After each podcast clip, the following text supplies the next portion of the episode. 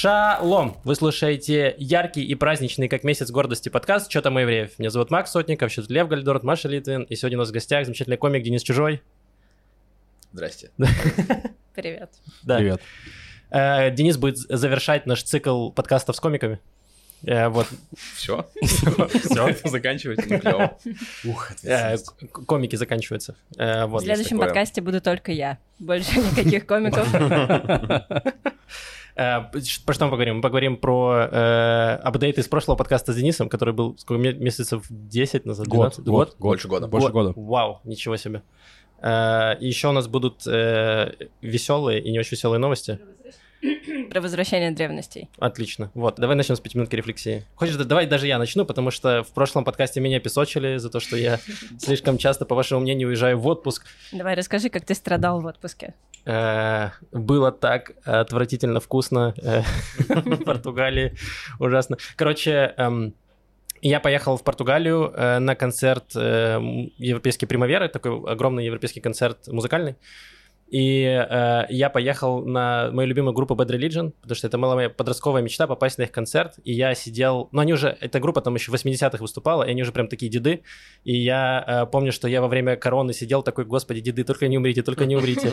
И последние полгода я сидел такой, Иран, только не ядеркой, только не ядеркой. Э, Пожалуйста, носите маски. Соблюдайте карантин, чуваки. Важно. Вот, и, э, короче, э, полетел в порту, и там я себе сделал, подготовил себе прическу, у меня был ракет такой, знаете, как у горшка, то есть у меня из отдельных таких частей торчало, и я был на концерте, люди ко мне подходили, такие, вау, классная прическа, классная прическа, а потом пошел дождь, и у меня просто размыло все волосы, и потом люди ко мне подходили, такие, а где достать наркотики? Ну, в целом цикл горшка. да. Возможно. Ну да, это реально сначала... Я видел фотографии в Инстаграме, там он сначала выглядел как горшок, а потом выглядел как вот тот карлик, которому он на голову камень упал из песни. Э, Вот, но концерт был потрясающий, мне очень понравилось. Э, Вот. Ну и в целом, э, Португалия классная, и я понял, вот такой вам хот-тейк, что Израиль — это божественное благословение жить в Израиле, потому что ты выезжаешь из Израиля, и ты чувствуешь себя королем жизни. Ты просто идешь в ресторан такой, ешь на 12 евро, едешь в такси за 3 евро, и такой, «Пф, я могу позволить себе все, что угодно. Два дня в году. Ну, у меня чуть больше, но в целом, да. Вот, но в целом, ты реально, вот ты в Израиле страдаешь, как э, страдал, как евреи должны страдать, правильно? Должны, да? Ну, не знаю. Мгм. Ну, как будто все об этом Какая говорит. национальная Лучше не идея. высказываться. Нац- Национальная идея, что евреи, типа, страдают. Вот, и потом ты выезжаешь и показываешь всему миру, что вот мы, евреи, можем себе позволить все что угодно. Вот как мы настрадали за год. Да, да, реально. Ты страдаешь на год, чтобы потом поехать куда-нибудь. И поесть за 12 евро. Ты представь себе евреев, которые не выезжают, они едут в Эйлат и едят О. то же самое, только за 40 евро. Да, это странные люди. Это наш... э, Илат, наш курорт на Красном море. Он достаточно дорогой и достаточно э, Адлер, ну, так. Нет? Но это как э, Египет, только там не едят тебя акулы. Да. Ладно. Не, там еще... Я, я помню, что у меня друзья съездили в Илат, и такие, так, ну мы сходили в, ак- в аква... э, Океанариум. ок- океанариум и посмотрели фонтан, и они такие, а что еще делать? И все. Потом они еще раз ходили в океанариум и еще раз посмотрели на фонтан, потому что там, ну, типа, все, вот это. Блин, звучит как охеренная жизнь. Не, ну вы После этого года я бы ходил только в океанариум и спал. Не, ну Супер, все стоит очень дорого, так что я тебе... Да, ну нет, Ладно. там есть, там есть красивые, красивые горы, в принципе, там если погулять прям классно, но там очень жарко, поэтому гуляешь ты примерно минут 10, потом умираешь и ползешь в, оке- в океанариум Я понял, да. Логично. Или фонтан. Э, так, что у вас было, Лев, что тебе было интересно? Я съездил на Прайд парад, как обещал в прошлом выпуске. И причем там в комментариях я сейчас проверил на ютубе, напи- чувак написал, подтверждаю, Лев был на Прайде в Крайот. Спасибо за подтверждение. Вот, было забавно. Э, У меня был концерт в Хайфе, вот, э, и потом я поехал, получается, ну, остался в Хайфе, поехал ут- утром на этот парад, и там было забавно, что написано было, э, типа, в 10.30 сбор, в 12 часов начинается марш. Мы приехали в 12.05, и там в точке сбора никого нету, вообще никого, просто ноль людей. Такие, так, интересно. Там какие-то люди нам говорят, а все отменили, ничего не будет. Мы такие, что? Пишем чувакам, такие, нет, мы уже идем. И, короче, мы весь, э, потом мы шли, пытались их дог- догнать, и не догнали. Вот, и они очень быстро Это шли. очень быстрый парад. Это очень быстрый парад, это реально спринт-парад. Вот. И, короче, мы пришли уже к тусовке, то есть там в маленьком парке у моря, и выяснилось, что почему-то очень странно ну, полиция Израиля сделала, потому что там у них были проблемы договориться с полицией, Но в итоге полиция договорилась, что они оплачивают 25 охранников, а полиция приводит полк спецназа. Вот. И этот полк спецназа И что, пришел... они соревнуются стенка на стенку, кто... чья армия Кто сильнее? лучше защитит. Нет, у них, танцевальный батл, а в конце они целуются. Это прайд. Ну да, логично. Вот, к сожалению, этого не было, но начальник полиции к ним Может пришел... быть, в- просто ты пропустил?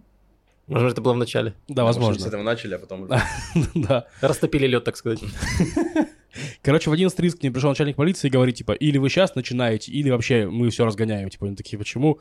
Они такие, ну, у вас мало людей собралось, поэтому идите сейчас. Они Пока такие, еще кто-нибудь не пришел. ну, типа, да, и Реально. такие, так это, на, на сбор до 12, они вот придут, типа, ну, это. И, короче, да, в итоге они начали, начали раньше, и, и они говорят, что их полицейские подгоняли, чтобы они шли быстрее, и причем у них в параде был, был чувак на коляске, типа, вот, его тоже подгоняли. Господи, какая отвратительная история. Да. Но в итоге при этом я пришел там на вечеринку, там было классно, там, э, ну, типа, танцевали все, и все. И было выступление э, драг-шоу, получается, какая-то телевизская дива, э, вот, выступала. Но учитывая, что мы были около пляжа, там были люди, одетые сильно меньше, чем она была одета. То есть там были люди только в плавках, у него он был в плавках, у него были на сосках еще звездочки, вот. Ну, я думаю, что это более, более считается, что он более одет, чем... чем... Ну, как будто можно в Инстаграм фотографии выложить. Да. И она пела на русском? Я слышала, он видела в Твиттере, что она пела на русском. Не, на русском другой кто пел, мне Что кажется, он она пела? танцевал. Какие песни? Не знаю, я просто увидела, подумала, вау, Оригинальные каверы Э. какие-то? Король шут. Я бы не удивился, если честно. Камнем по голове, да. Да, вот. Ну, в общем, такое... А ты застал вот это, там же скидывал, мне кажется, Давид Хамак в Твиттере там какое-то видео, где полицейские избивали э, каких-то людей, которые достали палестинский флаг. Это не там было. Это не там было? Нет, это было в Хайфе, мне кажется. А. Полицейский флаг? Палестинский. А, Э, Ну, это вообще Я какая-то очень... Он в каком-то смысле полицейский, он притягивает полицейских этот флаг. Да-да. Э, Это какая-то вообще странная история. Расскажем про нее коротко? А я, ты знаешь эту историю? Да, ну окей, значит, э, был прайд до, вот был в Крайотах, это значит за Хайфой, эм, а в- на день раньше был в самой Хайфе, насколько я понимаю, был прайд парад, и там, значит, были тоже, э, было много полиции, которая охраняла, значит, э, в шествие, и в какой-то момент там, то есть там были всякие ЛГБТ-флаги э, и разные, и потом кто-то достал э, палестинский флаг, и полиция, э, значит, э, в- вмешалась, э, за- заломала, значит, двух чуваков, там начала их что-то как-то душить, отбирать у них эти флаги, и там прям, ну, полис бруталити, там прям на камеру это все снято. Вот, и э, вообще очень странная история, когда тебе говорят, что полиция тебя охраняет, но если ты что-то не то сделаешь, тебя сразу и и забьют. Ну, как-то очень странная, странная история. И я даже не знаю, как относиться к этим палестинским флагам, потому что я вначале такой... Потому что все правые радикалы очень хейтили палестинские флаги. Я такой, да, нужно больше палестинских флагов. Э, а потом я такой думаю, ну если бы, допустим, на прайд-параде достали российский флаг, как бы я реагировал? О, нормально, побили их. Отличная идея. Полиция.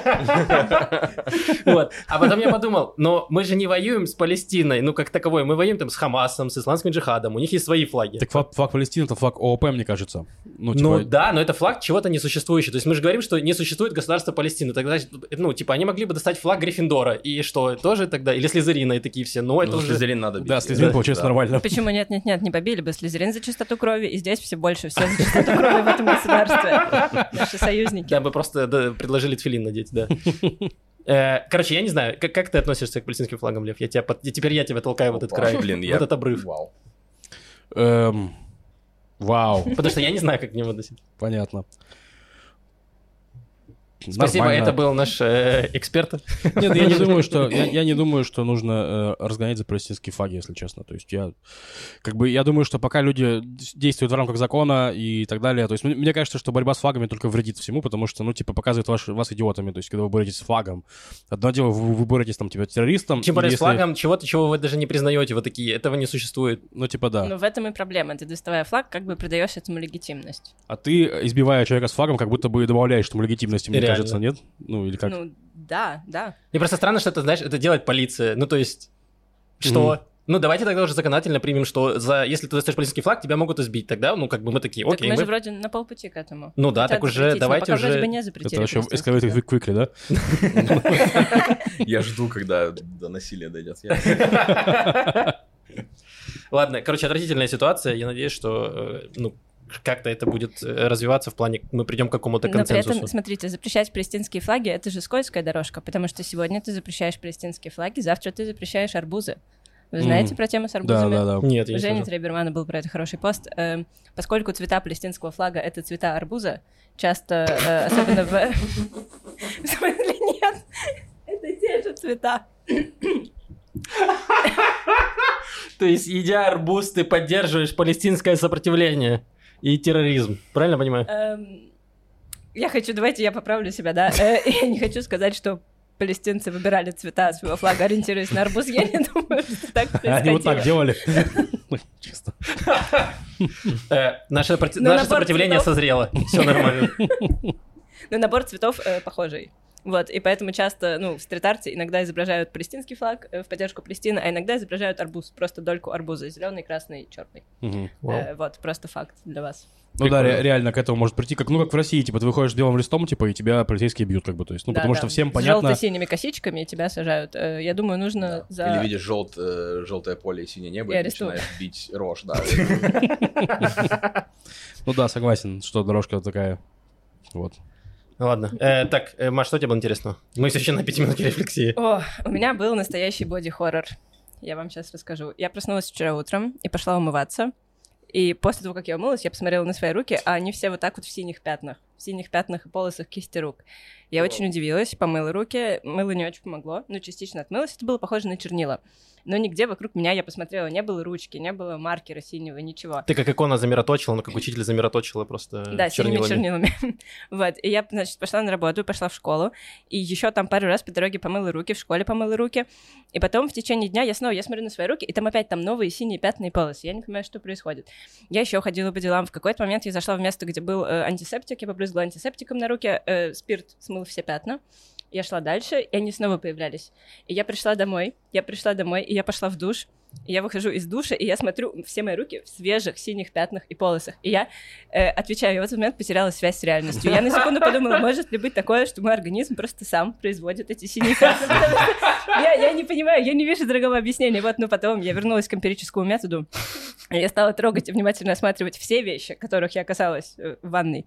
Вот, и я поняла, я нашла разгадку этой тайны. Короче, у меня стоит э, на прикроватном столике такая жестяная высокая банка, в которой стоят расчески, и туда же я кидаю резинки для волос.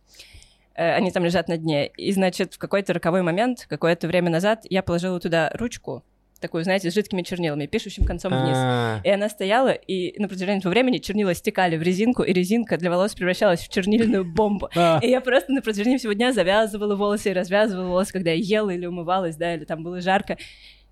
И это происходило. Вау. Блин, это как будто тебе тело говорит, что пора писать роман. да, да, да.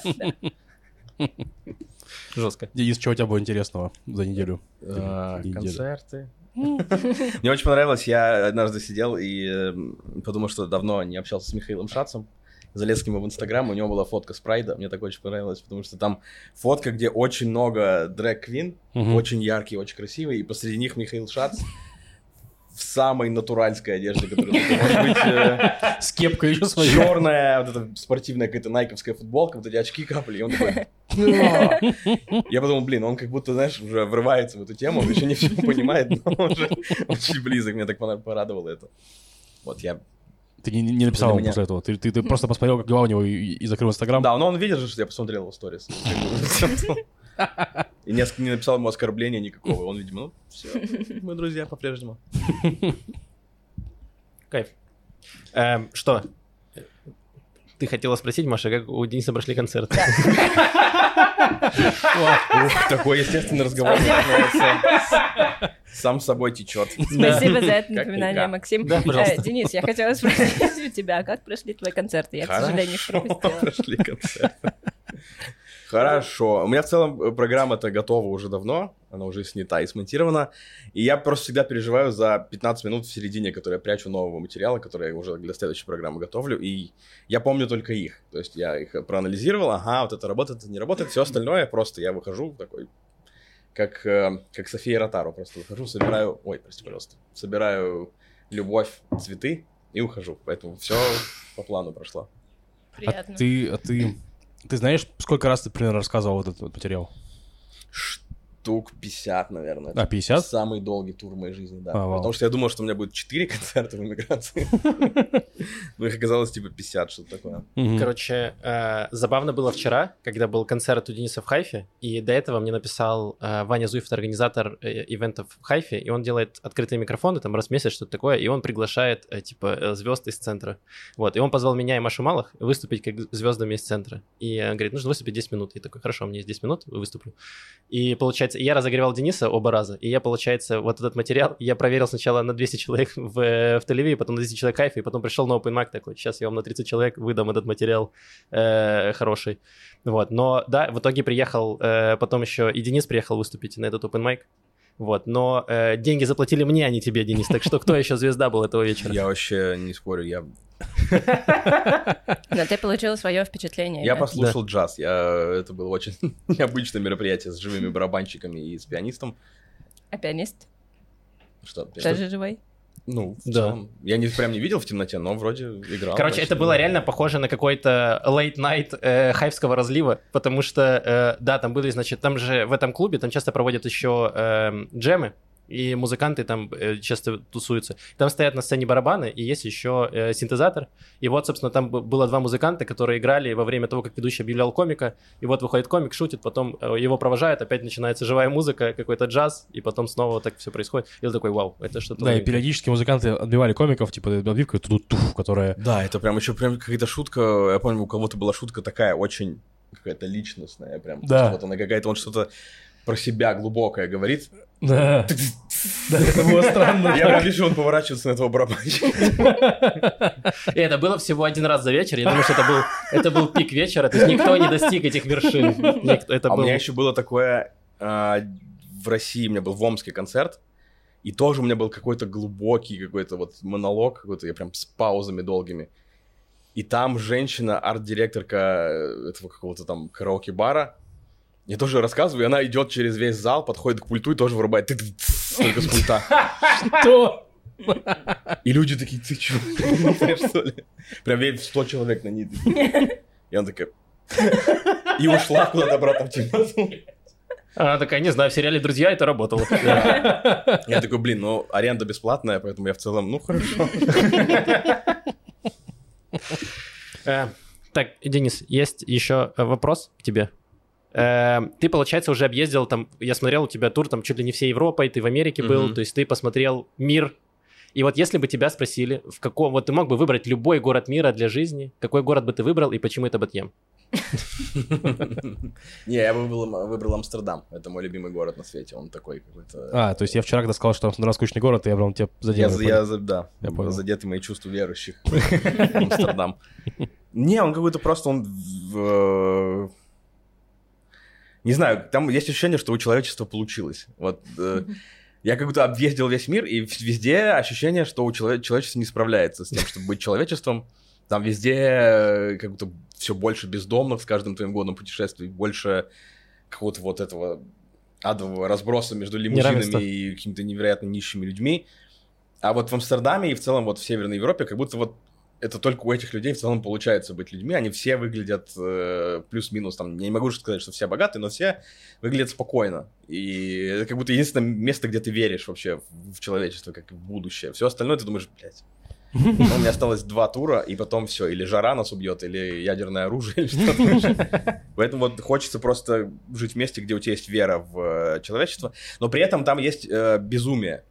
То есть я был в Стокгольме, и вот там у людей уже получилось. У них не получается, у них уже получилось, и там очень тяжело с комедией выступать, потому что ты им говоришь, типа, вот э, такая ситуация у меня была, они такие... «М, Как жалко. То есть они как будто смотрят на тебя, как будто, «М, блин, приехал э, человек из э, четвертого мира и ну, рассказывает такие вещи ужасные. Вот в Амстердаме какой-то нужный баланс, я не знаю, из наркотиков или еще за чего, но они как будто и способны к вот этой эмпатии, и при этом у них все хорошо, и это прям идеальный баланс. Лев, а почему тебе Амстердам кажется тогда стучным городом? Тебе не хватает бездомных или что? Ну, как будто бы... Да блин, ну вот я не знаю, у меня такие мысли были, что я, я там был много раз, ну как много раз, три, мне кажется, три-четыре. Ну, типа, он очень, да, я согласен с тем, что, со всем, что ты говоришь, что он очень спокойный, очень благополучный, очень красивый, там реально все везде прям, ну, нормально. Ты реально в каждый район приходишь, и там прям вот нормально. очень нормально. Вот, но как будто бы из-за того, что вот я не могу найти что-то, что мне прям э, заинтересует, вот прям что, ну, что, ну, все нормально. Я такой, ну, ну, ну, нормально. Ну, типа там очередь а, организована нормально. Ну, типа, как она продвигается, то есть нет такого, что там все срутся. Нет, все стоят в очереди спокойно Блин, в музей. во Льве просто... просто- в этот момент умирает продюсерская жилка, он такой, дайте я порешаю вопросы. Возможно. все Просто не порешали. видишь, не видишь там для себя будущего, как для стендап-комика, да? Да я ее здесь не вижу, как бы. Мешает вообще.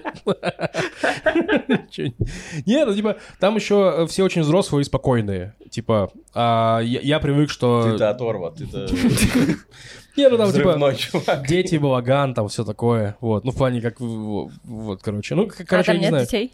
Там почти Их ты почти вывозят не видишь. всех, да. Сюда к нам, потому что здесь Нет. очень много. В Харлем, там есть город отдельный. Ребенка сажают в велосипед, он уезжает в Харлем. Класс. В 35, когда ты начинаешь лысеть, вот у голландцев очень классно лысина всегда, они, когда ты начинаешь лысеть, тебе можно обратно в Амстердам. Погоди, то есть у них есть специальный детский город, да? Там Да, детский парламент, детский мэр, детские работы. Очень плохо Офигенно. справляются.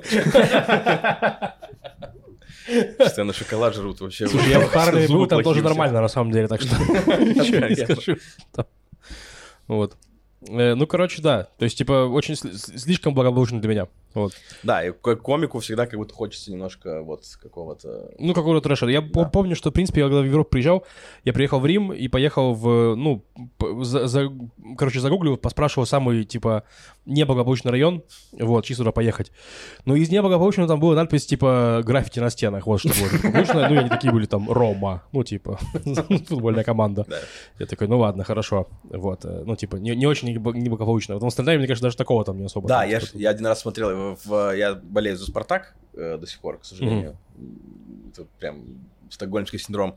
И там есть футболист э, из Нидерландов Квинси Промес. А, вау, до сих пор Да. есть. А, это который порезал своего какого-то Да, он, родственника? он в, он в Нидерландах под следствием, поэтому он, он живет в России, и там...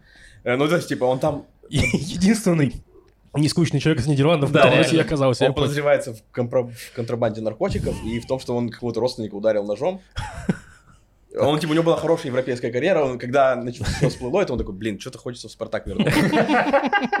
Вот, он играет в Спартак дальше, и выходил видос какой-то, типа, полудокументалка про то, что вот как он рос, как он становился игроком. И он такой, типа, я проходил через трудности, я уличный пацан, и там показывают район, где он рос, и это такой крутой район, господь. А он там, типа, я здесь стал читать рэп, я здесь, вот, видимо, с наркотиками связался, ну там просто такой район крутой. Да, да, очень похоже на Голландию. Вот, чисто поэтому. Я хотел спросить, э, вот мы в прошлый раз говорили как раз э, про твою англоязычную карьеру. Ты говорил, что сейчас начинаешь. Вот, просто интересно, как, как, как идет. За год как продвинулась твоя? А, Есть полчаса на английском. э, Я вот в, два, в двух городах прошел этапы от незнакомого мужчины до человека, который в шоу выступает платно. А. Вот сначала Стамбул, потом Берлин. И вот сейчас в Берлине пытаюсь дописать час. И пока не знаю, что делать, потому что, ну, условно говоря, у меня все равно русскоязычная аудитория на 99%. Мне надо как чуть поднарастить э, англоязычных и уже ехать в тур на английском. То есть пока все по графику, я просто сейчас вот у меня закончился русскоязычный тур вчера, и сейчас у меня нет отмазок. То есть до этого я такой, ну, потом допишу, сейчас мне надо вот докатать русский тур. И все, сейчас докатал, и сейчас немножко такой, уф. Вот завтра у меня будет страшный день, потому что мне надо будет с утра сесть и начать дописывать полчаса англи- англоязычной программы. Ну, вот ты понимаешь, то есть у тебя есть полное понимание, как ты, тебе до- до- достучи- до- достукивалось до этой англоязычной аудитории. Ну, у меня пока просто э, единственный мой прием это быть хорошим человеком и тусить после выступлений, потому что я подписываются берлинцы, которых, на которых ты круто зашел, Ага. и они такие, о, типа, дай свой инстаграм, и они подписываются, и ты видишь, что у тебя выхлоп, типа, три человека после шоу. Мгм. Я думаю, что мне нужно еще 300 тысяч выступлений, чтобы хорошо э, сложился тур, и там еще платят тоже столько, там, типа, условно говоря, 15 евро, и ты думаешь, вот мне нужно 300 тысяч Мне нужно- высыпить. за этот месяц выступить тысячу раз, чтобы аудитория э, подросла и оплатить квартиру. Денис, есть прием, короче. Я был в каком-то на open майке в Англии, и там была, э, получается, комикеса уже после выхода, она стояла с ведерком, где собирала донаты, и она всем давала свою визитку, где было написано, значит, ее инстаграм, какие-то социальные сети, и она тебе ее всучила, ну, как бы странно уже отказываться, неловко. Ты берешь, и ты, как человек с осознанным потреблением, такой, я не могу ее просто выбросить. Мгм. Я так уж и быть подпишусь. Вот. И это прям работает нормально. Э, Да, я в Comedy Cellar был вот э, когда-то, в феврале. И там тоже, там невероятно смешной чувак. Прям он очень смешной. И он стоит, потом раздает свои визитки, и они с отвратительным дизайном. И думаешь, блин. э, И ты переходишь по QR-коду, там его YouTube-канал, там Инстаграм, и на все подписался, потому что он очень смешной. А потом начал говорить, э, ну, вообще прививки. я такой, понял, а, вот почему ты до сих пор визитки раздаешь. Ты очень спорный человек. Я обратно отписываюсь от всего. А вот э, скажи такая еще тема. Где-то я слышал в каком-то подкасте, возможно, в пересказе подкаста от кого-то другого человека, который его слышал, э, о, э, такой уровень информации. тебя, конечно. Переезжай в Голландию. Звучишь как нидерландец, да. Я А, переслышал пересказ. Когда так говорить, мои источники. э, Мои источники, которые слушали подкаст с Незлобиным. Ну, короче, история в том, что он, он вроде рассказывал, опять-таки, возможно, я, я- я- ну, он уже долго в Америке уже достаточно выступал, жил там, прочее. Ну, что, типа, в Москве комику проще начать зарабатывать достаточно какие-то да. вменяемые деньги, а на Западе э, нет. То есть ты очень долго должен работать, работать на какой-то работе Мгм. и выступать, и, возможно, у тебя там через N лет получится, и ты сможешь с этим с этого жить. Вот как бы есть такая А, история? Да, но там же просто в силу того, что большая конкуренция, Мгм. и там э, у тебя вот эта, не знаю, иерархия лиг, через которые ты поднимаешься наверх, она гораздо больше. То есть, условно говоря, там, когда я начинал в Москве, комиков было 36, я не знаю, там, условно говоря, тебе войти в первую двадцатку этих комиков очень нетрудно. Типа, А, ты- я понял. пишешь три хороших твита, и ты уже э, топ- топовый комик. Там это занимает гораздо больше лет, Мгм. ну и в силу того, что там, условно говоря, э, у того же Comedy Cellar огромный выбор крутых комиков в Нью-Йорке. Мгм. И они им не обязательно им платить большие бабки за что их позвать. Поэтому получают 50 долларов что ли, за выступление или, или 25 даже. Вау, серьезно? Да, то есть мы вот как раз с, э, с Яси 13 считали, что платка в Москве в кальянной на окраине Москвы чуть дороже выступления в Селлере. Чуть больше тебе приносит денег, потому что в Москве меньше комиков, чем в Нью-Йорке, и, ну, и, соответственно, они чуть больше ценятся. Ох уж этот капитализм. Да, российский капитализм. Да, ну, ну, ну, окей, окей. Качественный. Ну, тебя, тебя не пугает этот факт? А, Меня не пугает, потому что многие просто не умеют работать с э, цифровыми медиа, М. потому что, опять же, мне кажется, что западные все комики, они разбалованы тем, что у них есть Netflix, есть э, телеканалы, которые покупают твой контент у тебя, и тебе не надо заниматься его продвижением. Мгм. Поэтому они, многие, очень э, хреново относятся, там, у них смотришь, что невероятно смешной комик, у которого 700 подписчиков в. Инстаграме. То Мгм, есть он не занимается этим, и мне кажется, что если у тебя есть свои подписчики, ты обходишь вот эти вот дурацкие слои, когда ты выступаешь годами по клубам, каким-то Laughing Bone есть Мгм. какой-то, знаешь, такой Funny Bone, которые, типа, они где-то вообще между городами, какие-то очень занюханные, и ты там долго бьешься с другими такими же 40-летними усталыми комиками за то, чтобы выйти на уровень выше. Ну, А если кто, кто есть приходит туда посмотреть в этот клуб между городами? усталые Медведи из 40-летние леса? мужики другие, то есть это в целом довольно замкнутая экосистема. Ну вот. э, Потом какой-то 40 мужик, я тоже должен попробовать. И еще один появляется такой, да, И блин. все, они в какой-то момент перестают вообще общаться с другими клубами. Ну вот, если у тебя есть своя аудитория, если ты умеешь ее набирать, то в целом, мне кажется, ты можешь перепрыгивать через это. В Германии с этим еще хуже, потому что они вообще не умеют этим делать. А, типа рилзы вот все это. Да, Да, то есть они сейчас вот у них есть Драгош, есть комик э, румынский. О, я который- видел его в, э, в ТикТоке, он очень популярный, прикольно. Да, он очень очень крутой чувак, и он сделал себе имя на том, чтобы эм, импровизировать зал. Да. И он это круто делает. Все остальные увидели, что, видимо, надо делать импровизацию с залом, и все... Ты вот стоишь э, на открытом микрофоне и просто лес из штативов, потому что все ждут своего момента поставить свой телефон и Отснять. импровизировать с залом. Мгм. И это, это глупое решение, потому что если все делают рилзы с импровизацией залом, это, ну, вы все друг друга обесцениваете. это. Мгм. И поэтому все, у всех по 400 подписчиков, Все демпи- демпингуют рынок просто. да, и они все очень утомляют всех зрителей, потому что там сидит сейчас лето, там весна-лето, вот когда в Берлине появилось солнце, стало ходить типа по 8 человек на проверку Мгм. материала, и по 8 комиков. Мгм. И они все почти хотят импровизировать залом, О, нет. и они такие, так ты дизайнер. И сидит чувак такой, блядь, да, дизайнер. И он, типа, они все так устали. И ты выходишь с шутками, которые ты дома написал, они такие, так, Этот человек проделал какую-то Да, работу. поработан. Да, и поэтому довольно легко там набрать подписчиков этих трех, которые под- подойдут подпишутся, потому что остальные всех Мне кажется, скоро в моду войдут, когда будут сценки показывать. Э, КВНовские Ну да, типа такие, вау, тут два человека подготовились, ого. Так, мы изобретем КВН. Окей, интересно. Э, Это моя моя традиционная перебивка. Когда разговор складывается интересно, всегда говорят, да интересно, да. Очень занимательно. да. Да не, я просто переслушал наш прошлый выпуск с Денисом, и я там так перебивал.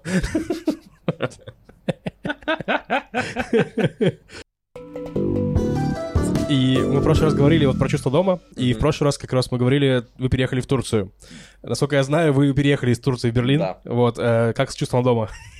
А, Вообще никак, я решил больше не привязываться. Мне кажется, Да. Денис настолько освоился в Турции, что он такой, ну, пора в Германию, получается. Да, у меня есть шутка про это, что типа, да, когда после полугода в Турции все хотят в Германию. И там все разносятся. В Берлине все в восторге от этой шутки. «Да, Слишком много турков.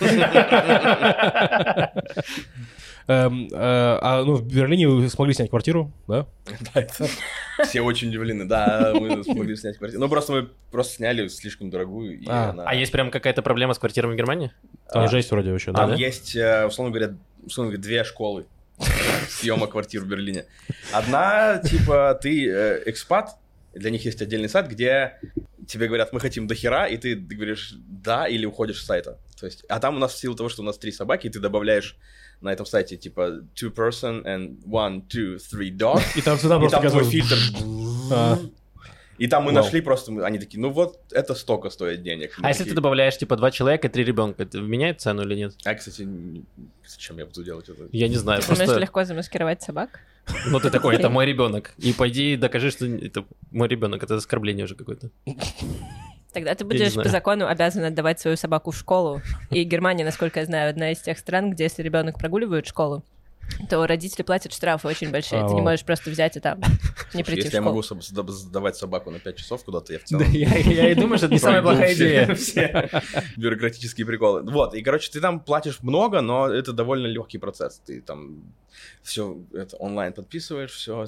Короче, это что-то типа как риэлтор, условно. Ну, типа, Ну, возьмем... это сайт, стартап, который с- очень красиво сверстанный сайт. Это как риэлтор, только ты не общаешься с человеком. Да, есть Идеально. херово сверстанный сайт, где ты ищешь квартиры по 700 евро, что не очень дорого. И там побоище просто. Там очереди на просмотр, там ты должен проходить какой-то адовый кастинг, ты пишешь какое-то письмо про себя, как, ну, как, не знаю, как будто ты актерскую визитку записываешь. Блин, смотри, такой. ты прям чувствуешь себя как в Израиле. Мне Да, кажется, да. это Ну прям вот, да, реально да, да. Израиль. Ну вот, мы этого избежали, но вот я 70% материала комиков берлинских про то, что они не могут квартиру найти. И там а, ты заказываешь кофе в кофейне, и бариста такой, типа, все, окей, поворачивается спиной, у него на футболке, типа, я ищу квартиру. То есть там это прям мем какой-то, там все ищут квартиру, и все а, ищут друзей, потому что если ты, у тебя много друзей в Берлине, кто-то из них обязательно съедет в какой-то момент, и он тебе оставит свою квартиру. Это реально вайба Израиля. Да, Да. постоянно движение. Максимальное. Но мы обошли это просто за счет того, что Вы богатые люди, я мы умрем в бедности просто. Я снял пенсионное накопление, чтобы снять. Понятно. Блин, но видите, вот это для людей, которые думают уехать из Израиля.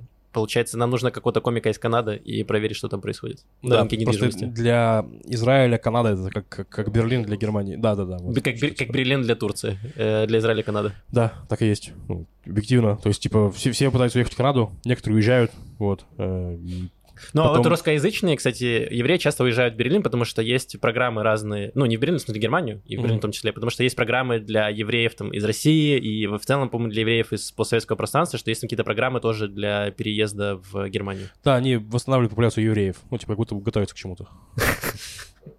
он- они у них цикл вот этот.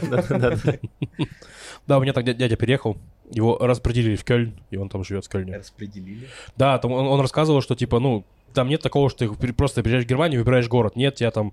Все, вот... Но они по квотам там. как раз Да, воспринимают, да. типа, где не, хват- где не хватает евреев. Они Да. такие, этого, Блин, ну. этого в Кёльн. Ну, это очень немецкий подход, мне кажется. Пугает. Ну, он и был тогда немецкий подход. Это он как будто такой же подход. Да, я, если честно, когда был в музее Холокоста, меня больше всего поразила эффективность этого лагеря. Ну, то есть там, типа, знаешь, там 8 работников, а убили там... Я такой думаю, вау, жесть. Ну, в таком духе. Да, они же этим очень гордятся. Я в прошлом... Ну, в смысле, они гордятся эффективностью А. даже в плохих вещах. Потому А. что я, короче, когда прошлым летом поехал в тур, и я полетел в тур в день, когда случился какой-то величайший коллапс транспорта в. Европе. Там, потому что из-за пандемии люди не вернулись просто работать Мгм. в аэропорт, потому что они вдруг Да-да-да. почувствовали, что можно дома чилить, они позорятся и там не... Не сумки сортировать там да. да. И там случился коллапс, и они потеряли мой чемодан. Я им звоню в Люфтганзу, говорю, здрасте, так, это, потеряли чемодан. Они говорят, да, все, ищем, не переживайте, мы сегодня потеряли 3000 единиц багажа. Ваш чемодан в хорошей Да, компании. они такие, типа, мы так круто работаем.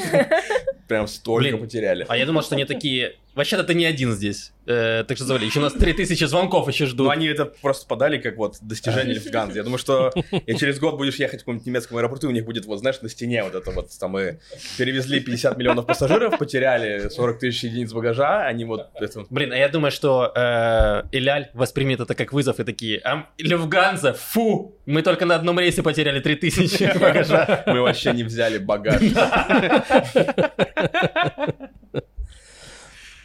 Ну что ж, та самая тема. Э, Ты, получается, выступаешь за рубежом год. Вот. Есть мифы про русофобию, я слышал.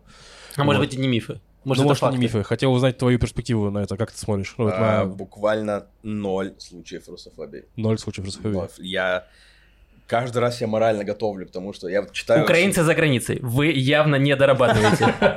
Ребята, нам нужно собраться. Это шутка. Или Хорошо, нет? что я тур доездил. Я- Если бы это сейчас сработало, блин, было очень плохо. Ну, вот там были вопросы, они звонили, в, в Праге, в клуб, и говорили, вообще-то он сейчас поедет и заплатит налоги в России. И организатор говорит, нет, не поедет и не заплатит. Они такие, ну ладно. И все, это вот все. Самый большой конфликт с украинцами, который у меня был, это вот они такие, не заплатят, ну тогда окей. Все остальное вообще не было, ноль случаев. Была случаи, когда русские конфликтовали с тобой. Ага. Ну, когда они такие, я не, не про Путина пришел слушать, вообще Ага. он, типа, нормально сидел. И это всегда в самых таких странах, где все против чего Путин топит. В Бельгии, Мгм. в Швейцарии, то есть где хороший уровень жизни, где все кайфово, они такие, значит, Путин, все нормально. И ты думаешь, а ты чё тогда в Бельгии? Почему ты? Реально, Путин победил. Все, нормально, все закончилось. Возвращайся. все там, все, что ты хочешь, Да. есть. Я вот подумал, кстати, теперь, что э, есть обратная штука. Ну, в плане, вот э, Парарас приезжал к нам, Мгм. а потом поехал на Кипр, и где им отменили, значит, за- за- бомбе. Ну, и это явно были э, вот пророссийские элементы, скажем Мгм. так. Что вот от таких, мне кажется, такого Э, говна формулировка больше... про а? российские элементы, как Ну, ты сказал. ну, Ты от своих источников знаешь. Да, человек, который слушал подкаст. Незлобина, да. Что это были пророссийские элементы. Ну, типа, ну а что, это? зачем отменять Парарас, короче, кому-то еще? Что тем, ну, вот. Тому, что, мне кажется, вот это более какая-то под- подлая хератория, чем э, воз- возможные докопы. Вот, ну хорошо, у меня есть развитие этой темы. Э, Это реально неделе. мой экзистенциальный вопрос, на самом деле, что к тебе, в смысле, я хотел ну, на круг обсудить. Давай. Вот. Короче, здесь у нас сейчас проходит фестиваль «Слово ново». Это такой э, форум свободной российской культуры. Его проводит Невзлин. Вот. Там выступают всякие, типа, там, Шендеровичи, э, Ходорковские. Очень- похоже на Ну что? свободную российскую культуру. Ну да, вот. Туда билеты стоят как космос. И, ну, базово мне он не очень нравится. То есть, ну, мне не- сама, сама концепция мне не, не очень, не очень нравится. Собрать людей- всех людей и за очень большие деньги продавать людей, ну, типа, чтобы они там сходили с ними, тусовались. Вот. И, короче, туда приезжала режиссерка какая-то, я ее не знаю в плане, ну, типа, вот она лично, она там показывала свой фильм про убежавших из России э, россиян, которые боролись э, за, там, свободную Россию, там, журналисты, активисты и прочее. Вот, ну и она мне писала, типа, говорит, э, поддержи, ну, мож- мо- можете нас поддержать, типа, рекламой, чтобы пришли люди. Ну и там все наложилось. То есть наложилось, что это Слованова, которой не нравится этот форум, в плане билеты стоят дофига. Ну и базово, я не уверен, что сейчас вот то время, чтобы прям вот это все обсуждать, рассказывать. свободную культуру. Ну, не вот, вот именно вот это обсуждение в плане, ну, типа, то есть э, я к тому, что я доначу российским журналистам, которые сейчас э, за рубежом вещают, ну, типа, я их слушаю и дона- ну, доначу им деньги. Ну, думаю, что неважно, работу делают. Ну, вот это вот это вот, короче, истории, показывать истории, просто вот. Э, но при этом я привожу комиков, которые выходят на сцену и примерно час ну, рассуждают про миграцию, и как они уехали, и как это все с ними случилось. Вот, я пытаюсь... У меня вопрос к себе, на самом деле, но я адресую его к вам.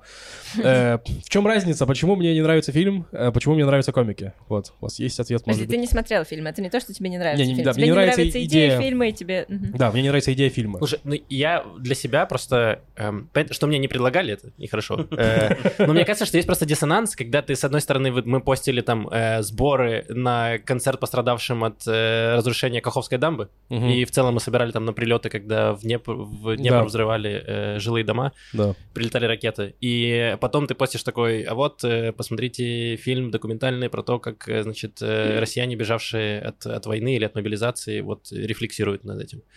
И э, когда ты привозишь комика, с одной стороны, ты же не привозишь, ты не говоришь, вот, посмотрите, приезжает Денис Чужой, который будет час рассказывать про то, как он сбежал из России. То есть ты же не анонсируешь так, ты анонсируешь комика. И ты, наверное, ты подозреваешь, о чем он будет шутить, но ты до конца не знаешь. Возможно, он будет шутить час про кофе или про таксиста. Я знаю, Мне что кажется, нет. это хуже. Да, да, да. Про кофе. Ну, вот так. именно. Да, я, я согласен. Но, короче, как будто это не совсем, например, то как будто ты отдаешь это, это зритель, как будто ты снимаешь себя ответственность, вот о чем я говорю. М, Но тут есть разница, ты же занимаешься комедией. Да. Ты организуешь стендап, ты занимаешься стендапом, и, ну, ты привозишь стендап-комиков. Кино — это не то, чем ты занимаешься. Мгм. Э, а слово «ново» Ну, в общем, я тоже испытываю очень противоречивые чувства. Я бы, может быть, испытывала другие чувства, если бы они больше денег, которые они получают за билеты, жертвовали бы э, в Украину Мгм. или в Россию, или, ну, короче, туда, в смысле, не в Россию, на, ну, на гуманитарные причины, Мгм, да? Э, помогали тому, кому... На гуманитарные э, ракеты, да. Да, блин. Ну, эм, вот, но они... На первом фестивале у них точно были какие-то отчисления, но я, мне не кажется, что большие. Они говорили, что частично они жертвуют в Украину, но... Ну, это странно, когда ты говоришь, мы там что-то что отдаем. Ну, типа, пишите, вот мы делали концерт украинского стендапа, мы писали прям, вот мы отдаем 50% прибыли. И все, и мы прям прислали отчет, вот сколько мы собрали, сколько мы отправили. А эти говорят, ну, мы что-то отправим. И они такие, ну, вы же понимаете, мы не можем официально сказать, сколько мы денег отправили. Ну, Почему? Так вот, в том-то и проблема, что нас э, э, арестуют, я не знаю что, они прям вот как-то, вот они сохраняют вот эту, знаешь, таинственность, что такое, нельзя об этом говорить вслух, но мы, вы, Мгм. вы поверьте нам, поверьте. Деньги Пос- любят тишину. Да, Мгм. после, после войны все узнают, мы все всем расскажем. Да. Короче, я понимаю, с одной стороны, что э, фестивали вроде слова «ново» нужны необходимы людям, которые приехали в последний год, людям, которые бежали от войны, которые сейчас все это переживают. И э, которые это- хотят потратить тысячу шекелей на то, чтобы послушать Шендеровича. Я понимаю, да. Да, ну вот это уже какое-то другое измерение. У меня, правда, у меня это не совсем соотносится. Я понимаю, насколько для них важна сейчас вот эта часть э, культуры, русской культуры в эмиграции, и понятно, что она менее интересна э, всем остальным, всем, Мгм. кроме них, которые находятся в этом положении. Эм, Ну да, понимаю, о чем ты. Меня Просто я уже... смущает, э, ну, не смущает, просто, ну, мне в стендапе что хорошо, я как стендап говорю, что это все-таки более демократичная штука, потому что это не супер дорогие билеты, и это не супер, там, не знаю, это просто люди сходили вечером на час по- посмеяться и ушли, и это все, это просто так. Вот мне не нравится вот этот какой-то э, сборы среди роскоши какие-то всегда. Я вот, э, вот э, я по твоему описанию понял, что это довольно такое highbrow Да, мероприятие. это точно хайброун мероприятие. Да, Еще да, да. иногда вижу там типа Чичваркин устраивает какие-то штуки, что мы делаем бранч в Лондоне и еще собираем деньги. И ты видишь, что люди так круто время проводят. Они так балдеют с того, что они там с какими-то коктейлями невероятно круто одеты, такие «Да, помогаем Украине. Мне кажется, что. Вы бы все равно собрались. Вы типа просто- Блин, мне кажется, они просто косплеят американскую, вот знаете, систему, когда перед выборами, значит, приходят депутаты, фандрейзинг, да, фандрейзинг, да, но просто в России же этого не было, и поэтому они такие, ну давайте хоть здесь. Да, наверняка было. Я, фандрейзинг. я- я согласна с тобой абсолютно, но при этом мы занимаемся абсолютно теми же вещами, просто на другом уровне э, финансовой вот этой социальной лестницы, потому что Ну есть э, много раз здесь были рейвы за Украину. Ты приходишь на рейв, ты веселишься на рейве, но все деньги идут в поддержку. То есть ты просто приятно проводишь время и помогаешь какой-то... э, Ну, наверное, это тогда помогаешь просто покупать классовая ненависть, потому что Да, тебе да. стоят стендап и рейвы тебе ближе Да. по какому-то социальному и финансовому положению, а, не знаю, тусоваться с Невзлиным, это, ну, я не знаю, я не Да? могу себе позволить тусоваться с Невзлиным, поэтому мне не И нравится. не хочу. И я не буду не думать, что из этого первично. Ладно, справедливо, спасибо. Классовая ненависть, ответ на мой вопрос э, идеально. Просто подходит, сейчас там сзади табло открывают Я классовая. Я после Берлина все могу объяснить классовой ненавистью, вообще любой, э, вопрос. Ну да, кстати, еще в эту тему э, наши друзья Даня и Алина делали проект э, про, ну, тоже убежавшие от войны э, в Израиль люди, они- ну, они просто их пор- портретировали. И у них был портрет, получается, да, ну, много портретов украинцев. Ну, там всегда история, типа, там, жесть. Ну, типа, «Ар». вот. Ну, и история россиянина, типа, э, ну, было очень сложно купить билеты на самолет, и чтобы прилететь сюда, я очень нервничал. Вот. Ну, и, типа, да. Тут, ну, не не то, что хочется... То есть, понятно, что чувак, ну, в плане... Объективно говоря, чувак реально нервничал. Ну, в смысле, он, ему угрожала опасность, и он, ну, типа, спасал свою жизнь, ну, тоже... ну, И понятно, что у всех были разные ситуации. Там пожилые родители, Да, дети, да. домашние животные. Ты там, ну, Да-да-да-да. не то чтобы... В общем, это же не количественная категория человеческие Абсолютно. страдания. Абсолютно, да. Но я просто Но- думаю, что сейчас не время просто это, видимо, Я- обсуждать. Да, я просто, вот я могу, как с точки зрения украинца, когда ты, с одной стороны, читаешь там истории своих друзей, которые, там, не знаю, э, чуваки пережили оккупацию, там, э, просто прострелили живот там одному э, родственнику моего друга, и они там в ужасе пытались уехать как-то в Германию, и ты такие истории, вау, и потом ты читаешь другой твит, где человек такой, а почему, типа, билеты такие дорогие, или почему здесь нет э, э, Тинькофф банка, или что-то такое, ты такой, люди вообще как будто в другой реальности. Но потом ты понимаешь, что если поставить себя на... Потому что я, когда уезжал из Донецка в 2014 году, я, типа, успел уехать в Киев, то есть мне не летели ракеты, то есть я уехал плюс-минус безопасности. И я тогда, в принципе, испытывал то же самое, потому что я не сразу переехал в Израиль, я по чуть-чуть там перевозил вещи и все. И плюс-минус я испытал то же, что испытывают сейчас россияне, которые уезжали. Ну, частично, в какой-то смысле. И сейчас я понимаю, что поставь на их место, это нормально, типа, их, то, что они переживают, это нормально. Но, типа, очень сложно эмпатии, типа, сохранить эмпатию, когда ты читаешь вот эти новости, и потом перенести ее туда, ее просто не хватает. И поэтому я для себя сделал, если я себе сделал пузырь, я отрезал все, что связано э, с переживанием россиян, и такой, я к этому вернусь попозже. Типа, я пока не готов э, этому сопереживать. Я знаете, что думаю? Я думаю, что лет через 30, 40, 50, ну, скорее через 30, да, потому что настоящее сжимается. э, это будет очень интересный документальный фильм. Люди будут его смотреть с большим интересом и в России, и за рубежом. Потому что вот как э, у Хафнера есть эта книга «История одного немца», ее сейчас читаешь очень интересно. Он описывает свои... э, он описывает, как начиная со своего детства во время Первой мировой войны до там 33-го примерно года, э, когда он уехал из Германии. Ужасно интересно, все его переживания, все вот это вот прослеживать. Но я уверена, что э, если бы евреям в 30-х, 40-х предложили почитать эту книгу, они бы, ну, не испытали такого интереса. Да. Потому что Справедливо. Слишком Все, я так и напишу этой режиссерке, что посмотрим через 30 лет. Давайте, давайте на таймер поставлю. Пост. Отложку в Телеграме, да. Спасибо, друзья. Ну что же, э, у меня закончились экзистенциальные вопросы, можно новости обсудить. Да, давай сделаем коротко анонсы. Давай. Э, у нас есть анонс. э, Давай я тогда, у меня есть анонс. Еще э, 6 числа, 6 июля э, в Хайфе будет украинский стендап с украинскими комиками, где мы как раз э, половину э, прибыли отдадим на ЗСУ. Эм, э, буду выступать я, будет Маша Малах, Юра Муравьев, Антон Мотылевский и Соня Ковицкий. Вот, мы делали такой концерт в Тель-Авиве, было хорошо. Вот, приходите в Хайфу. Э, вот, билеты будут, ссылка на билеты будет в описании. Мгм. Это будет все на украинском языке, вот, поэтому... И это такой safe space для жестких шуток, поэтому имейте в виду, если вы вдруг э, хотите как россиянин прийти, будьте готовы.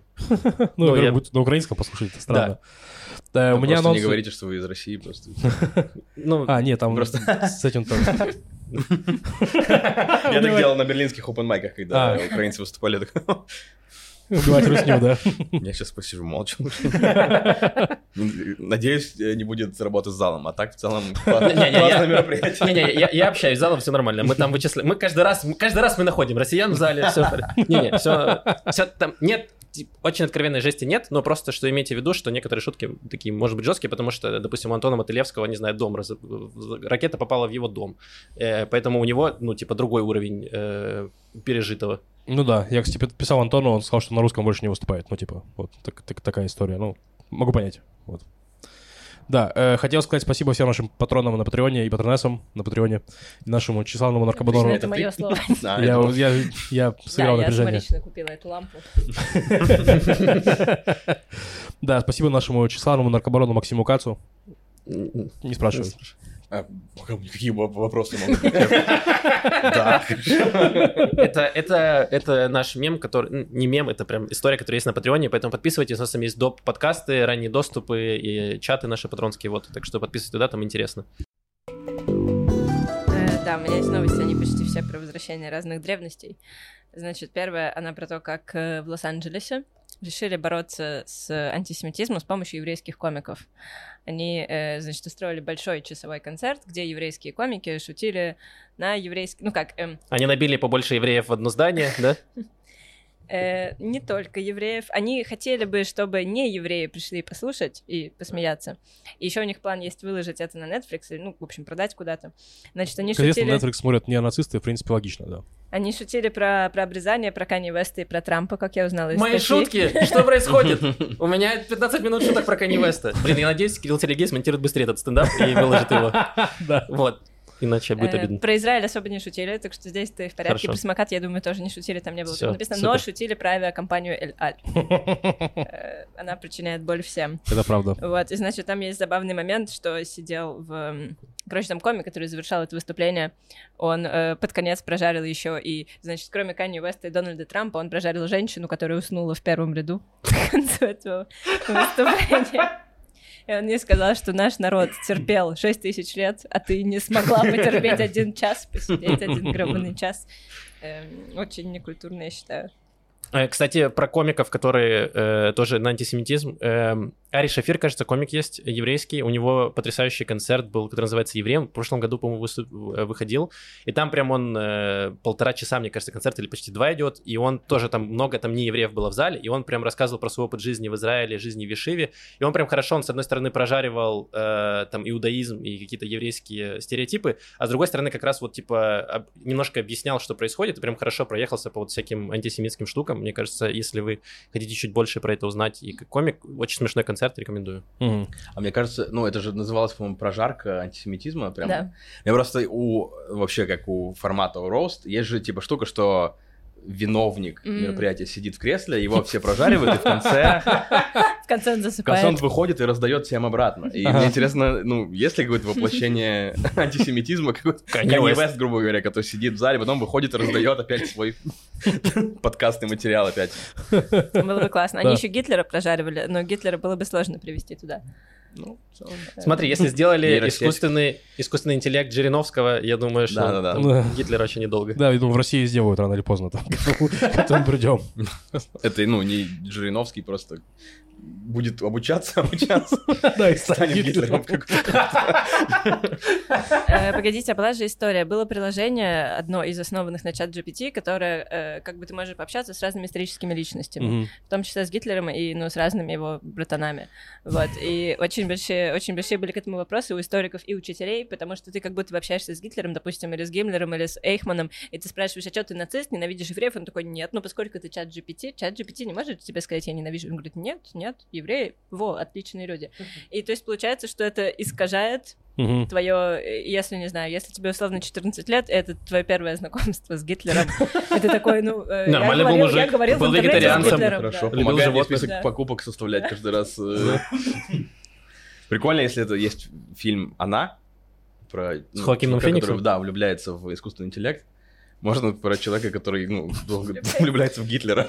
Есть хороший фильм, он снова здесь, немецкий. Да-да-да. Это как раз вот, э, типа, сами немцы часто шутят, что если бы пришел новый Гитлер, они бы снова его избрали. И там как раз та история, что Гитлер как-то какой-то делает тайм-джамп и ощу- э, и появляется в современной э, Германии и становится, и типа, и пытается снова прийти к власти, и все не понимают, что это Гитлер, и он такой на телеэфирах выступает. И прям показано вот, это еще было до Трампа, но это прямо вот прям трампинщина какая-то Мгм. отдает ее вот, и там как раз фильм про это, про это шутит и рефлексирует. Прикольно. Про человека, влюбленного в Гитлера, есть э, реальная история. Есть, э, значит, О, некий магнат, естественно. богач в Англии, э, очень, ну, такой загадочный, он редко дает интервью, у него очень много денег, и он на протяжении своей жизни собирает бесконечно все, что связано с Гитлером, э, включая, ну, то есть у него есть несколько ангаров, в которых он хранит танки э, гитлеровские и, ну, разную другую военную технику, и в какой-то момент он купил кровать, на которой... Он, он хранит там дверь от э, тюремной камеры, в которой Гитлер написал «Майнкамф». Э, вот, и, значит, у него есть кровать Гитлера, и он спит на кровати Гитлера, но, но, он говорит в интервью, я выкину, я заменил матрас, я не сплю на матрасе Гитлера. Потому что не было эффекта памяти.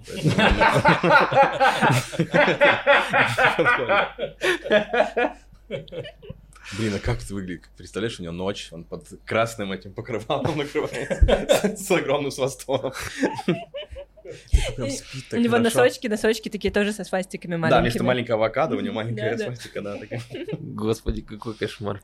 А и то есть никак это не влияет на его жизнь. То есть он такой, я, ну вот, коллекционер. И все такие, ну, Да, да. Но он так и говорит, что вот я... Ну, он там задвигает телегу про историческую память, про то, как важно сохранить это все. Причем он никого почти к себе не пускает на экскурсии. Он просто сидит а там желающие. один. Я не знаю. Ну, ну, интересно людям. Ну как? Ну, Он просто... один сидит. Да. Один на огромной дома. куче, На куче. да, гитлеровского добра. Зла. Не, ну вообще, мне кажется, да, если ты миллиардер, но у тебя типа не- уже нет компании, то есть ты ее продал, у тебя Мгм. просто куча денег, и у тебя у общества нет шансов на тебя повлиять. Ну, типа, все, ты как бы... Ну да, тебя не отменишь уже. тебя не отменишь, что твоя компания уже Акции это... не упадут. Акции не... У тебя нет акций, да, типа, все, просто куча денег, покупай гитлерский став, вообще, ну...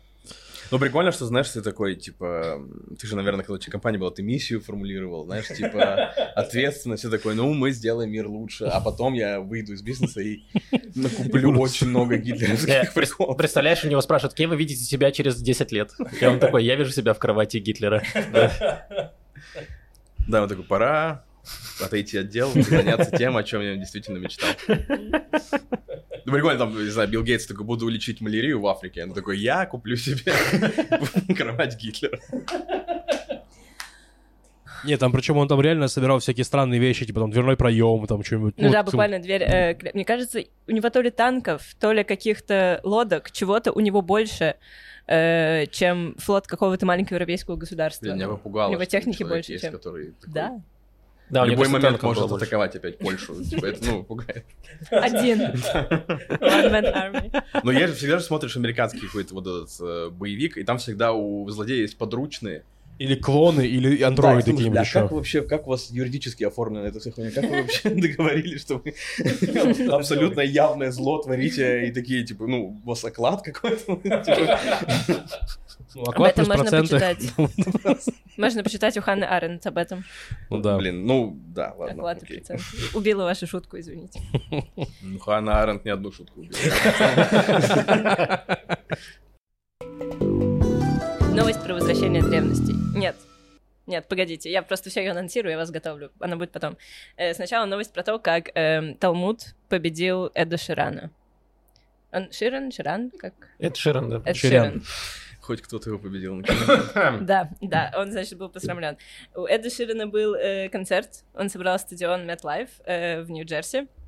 Значит, к нему пришло туда 89 106 человек.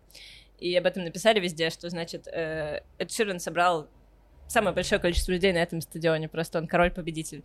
Вот, но довольно быстро выяснилось, что нет, Э, потому что не так давно, несколько лет назад, э, там собралось 93 тысячи человек, ортодоксальных евреев, отпраздновать, что они закончили э, читать Талмуд. Есть... Есть такой очень особенный, очень особенный, скажем так, э, книжный клуб, когда собираются э, евреи вместе. Книжный клуб, 93 тысячи человек в книжном клубе. Да, Вау. это, это очень древний и очень особенный книжный клуб. И они читают одну и ту же книгу. Да. Они читают Талмуд. Э, Талмуд — это собрание, э, как это устная Тора, которую теперь записали. Это все комментарии к Ветхому Завету, их очень много. Значит, они читают каждый день Даф Юми, буквально э, дневная страница. Они читают по одному листу в день, и через семь примерно с половиной лет этот цикл заканчивается. И они очень радостные, что они прочитали Талмуд, собираются и празднуют. Э, Прости, а можно больше читать, например, если очень интересно? Ну, Заглянуть наперед. Ну, ты можешь, но тогда, ну как, это нарушение правил книжного клуба. Первое правило книжного клуба. Не больше одной страницы в день. Да. Там очень, э, ну, на самом деле, там такие страницы. Ты читал когда-нибудь Талмуд? Нет. Я Ну, рекомендую. Я бы такую туп- тупые вещи не спрашивал, если бы я читал. Я очень, я очень рекомендую. Я могу прислать тебе несколько своих любимых мест У потом. нас Э, в PDF, да? Типа, Да, да. Потому что Талмуд, как это, это удивительная вещь. Это эм, там просто записаны все разговоры, скажем так, э, раввинов раннесредневековых. И там Я разговоры очень люблю. реально в духе, типа, Где вот если бы обсуждают- ты был другой овцой, ты бы трахнул овцу, там Да, вот такие разговоры, да, серьезно. Так Да. как можно одну страницу всего читать? Ну так они разные. Они это как, э, не знаю, как Facebook или как Twitter. Это просто текстовый подкаст, мне кажется, какой-то Да, немного. да. И все люди говорят и перебивают друг друга и перескакивают с темы на тему, и там бывает какое-то очень длинное обсуждение какого-то закона, прямо вот малейших мелочей. А бывают какие-то просто фантастические анекдоты. Ну и А ты одна... учишься смирению, когда если началась клевая часть, но ты все равно не Да, проскакиваешь. да, Мгм. да. Мгм. Э, и ты читаешь по листу в день, это рекомендованная докторами философии доза. Э, И вы все это обсуждаете, поскольку это, ну, как эм, религиозная практика такая. Эм, Учитесь мудрости, постигаете. Ну, тут место для рекламной интеграции машинного подкаста «Левиафан», А. где они обсуждают э, из- прикольные истории из Талмуда. Ну, да, типа, всякие странные истории тематические, Талмуда то есть обсуждаем. берут сны, ну, вот истории из, Талмуда про сны, там Э, что-нибудь Наш такое. следующий выпуск будет про гадание в еврейской истории. Мы там будем рассказывать, как гадать по горшкам и кастрюлям и по голове салата. Это все по голове салата, салатному кочану. М. Это все древние еврейские практики. Э, ну, давайте вернемся. Значит, да, они Так и собрали... Ширан, да. Да, Да. э, и они собрали больше людей, чем э, Эд Ширан, и, значит, следующее это собрание будет в 2027 году, закончится новый цикл. Так они заново начали просто, да, читать его? Конечно. А. Нет, ну смотрите, э, как, как евреи читают Тору? Тора читается весь год. Ты... Сейчас я могу... Мне кажется, каждую... Есть недельная глава, и ты каждую неделю читаешь главу, и после Йом Кипура, во время Йом Кипура примерно заканчиваешь. И все начинается заново. Каждый год они Блин, читают это реально, это как система HBO и Netflix. То есть у тебя есть HBO, где ты по страничке в день, как у тебя одна серия в неделю. И есть Netflix, который сразу тебе вываливает. Читай все. Ну, Можешь там, прям там все не выходят сиквелы. Точнее, они выходят иногда, но их не признают. Их считают фанфиками. Не канон. Вот, а Талмуд там побольше. Тора это, ну, ее можно прочесть за год. Талмуд семь с половиной лет.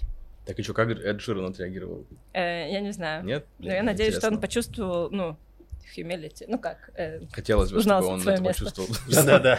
В целом, послушать альбом Эда Ширана, это, мне кажется, как прочитать э. Это такое же, мне кажется, испытание. Тоже люди, наверное, собрались такие просто. А, так они 89, э, 89 тысяч тоже, они слушали. Дослушали. По минуте. Вы тоже дослушали? Здравствуйте, здравствуйте. Очень потрясающе. Как вам этот...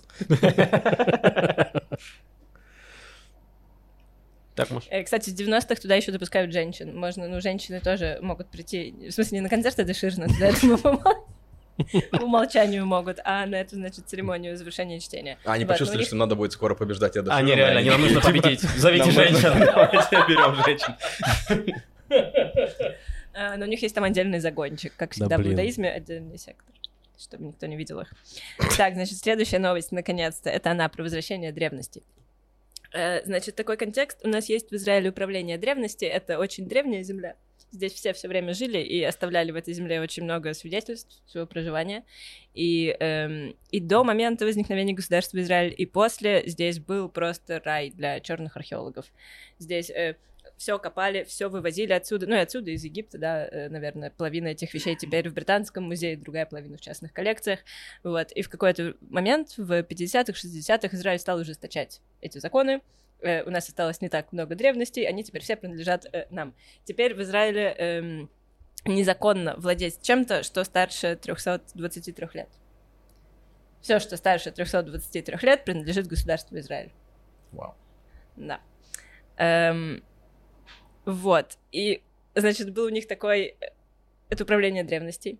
Они обычно просто ловят черных археологов и отбирают у них награбленное. Вот, но они объявили... Звучит как лучшая работа на свете. Самое интересное. Да, да. Мои любимые новости. Есть сериал про это, где они Э, такие... Есть маленькая документалка. Сегодня мы ловим этого чувака. Можно реально хороший процедурник снять. Да, да, да, да, да. Как- Доктор Хаус только про ищем черного копателя. Во-первых, есть. У них есть канал на Ютубе, вот примерно с такими роликами. Вау. Во-вторых, у Times of Israel есть маленькая документалка про, эм, значит, коллекционера, которого очень долго подозревали в том, что он награбил. А он такой, я не награбил, все абсолютно законно. И к нему приходят домой, он показывает все свои коллекции, там еще интервью с э, частным Гитлера. детективом.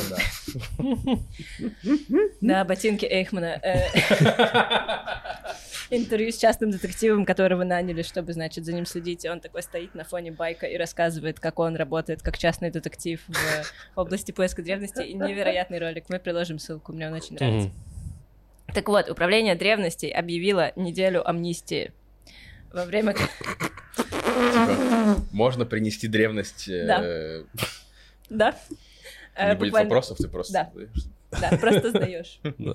Э, Вот, они, короче, провели какое-то исследование, какое-то статистическое уравнение. Они высчитали, что примерно у 15% израильтян есть дома какие-то древности, которые они сами нашли, или как-то, может быть, по наследству им кто-то передал. э, Вот, и там, значит, такие данные, что у...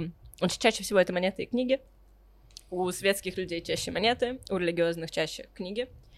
Э, Вот, и, значит, Ну, один... правильно. Одни про материальное, вот это вот все, а другие про духовное, высокое. Ну, книги довольно материальные, кстати. Э, ты когда читаешь, ты их трогаешь, они из материи. Так, какие-то там были Сейчас я найду. Был список веселых вещей. Э, Так. А, ну, значит, во-первых, была история с якорем. Мгм. Э, Нашли удивительный якорь, который эм, принес, значит, дайвер. Дайвер выловил этот якорь в Эшкелоне 23 года назад. И 23 года не хотела с ним расставаться, а тут объявили амнистию. Он такой, ну ладно, держал, ладно, да? Мгм. да. Я Э, подумал, что ну, слушай- на- нашли, что тянуло Израиль на дно просто все это время.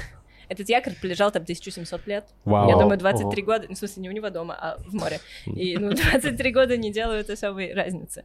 Э, вот. Этот якорь уникален тем, что он очень маленький, он легкий, он от маленькой лодочки, потому что обычно археологи находят тяжелые якоря, которые, ну, вот он упал и пусть лежит.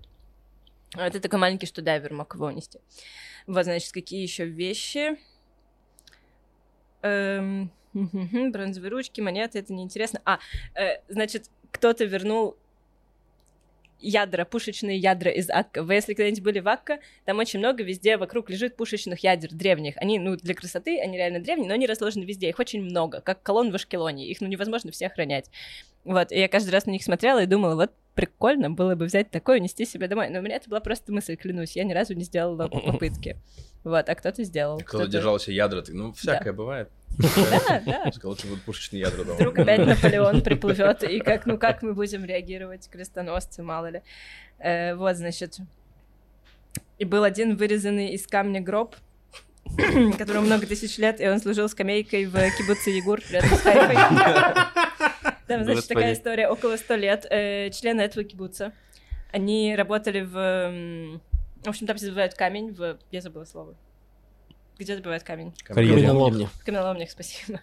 Они добывали там камень, работая на британцев, и они обнаружили э, там какое-то захоронение, и чтобы не отдавать это британцам, которые сразу все в свой британский музей заберут, они спрятали этот гроб у себя и замаскировали его под скамейку, и он, значит, сто лет им служил скамейкой, ну, саркофаг, очевидно. И все время кто-то гроб. сидел на скамейке, чтобы его, ну...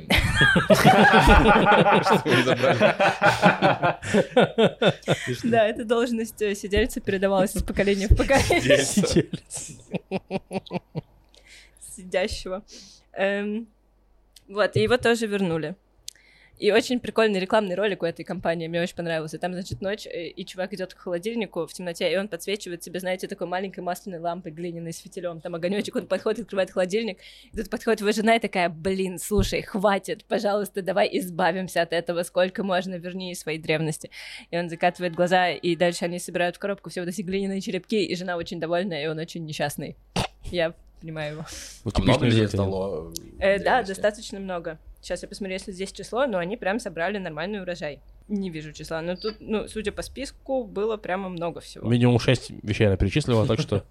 Блин, а Ну, мы... Были монеты, были книги, были какие-то ручки древние шкафов и канделябров. И никого реально не наказали. Да. Круто. Это Ну, потому, что я почему-то вспомнил эту историю про то, как в Беларуси объявили амнистию для тех, кто уехал. смешно. А, И да. такие, возвращайтесь, все хорошо будет. Они возвращаются, их сажают сразу. Это- Ну, Ауч. Да, это Блин, ауч. а мы, значит, объявляем амнистию на подписки и лайки на это видео. Вот, если вы э, боялись, то сейчас самое время, мы вас точно не накажем. Вот, доставляйте комментарии тоже. Это бесплатно. Э, последняя новость маленькая. Э, значит, построят, построят дом в, в еврейском университете, в университете иврита построят дом для Эйнштейна. Наконец Кто им скажет, что он уже умер? Он где-то один без дома. Э, Ну, в общем, это дом, э, специальное помещение, очень красивое, чтобы вместить все его архивы. Эйнштейн завещал свои архивы э, университету израильскому. Интересно, кстати, какому, но очевидно, Еврейскому, мне кажется, он же открывал его. Он открывал еще и Технион А, Технион тоже, да. Технион в Хайфе. э, он сейчас находится там, ну, за городом в горах. А раньше у него было здание прямо посреди Хайфа, теперь там музей науки. И там прямо у входа растут две огромных пальмы. Одну посадил Эйнштейн, другую посадила его жена. Она же его двоюродная сестра. У них была странная семья. Ничего странного. Здесь эта история становится интересной. Это же твоя родственница, ну все относительно.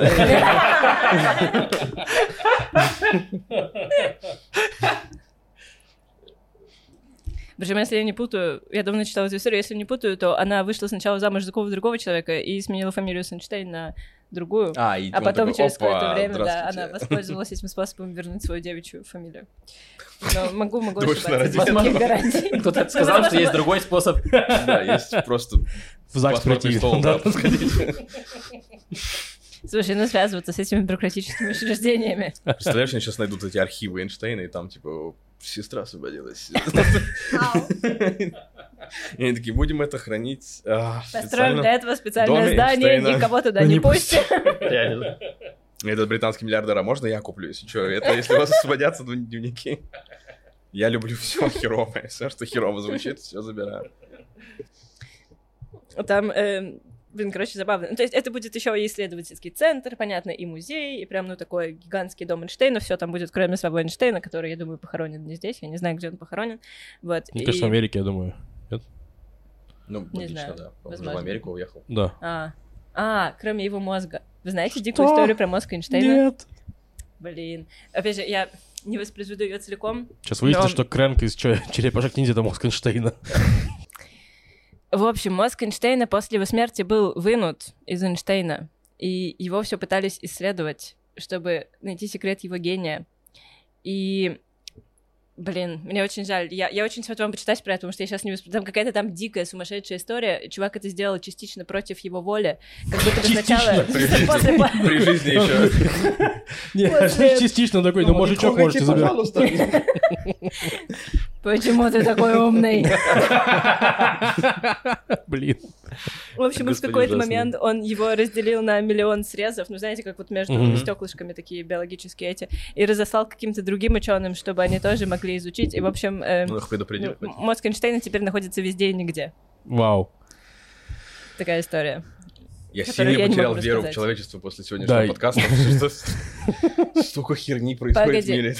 Здесь подумай о всех этих людях, которые вернули древность. Если у тебя было что-то древнее, ты бы это вернул?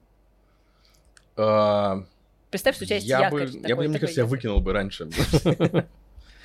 А Я будет там... в силу того, что у меня за последний год было много переездов в неволе, такая, а нам вот эта древность нужна? Такой, нет, пожалуйста.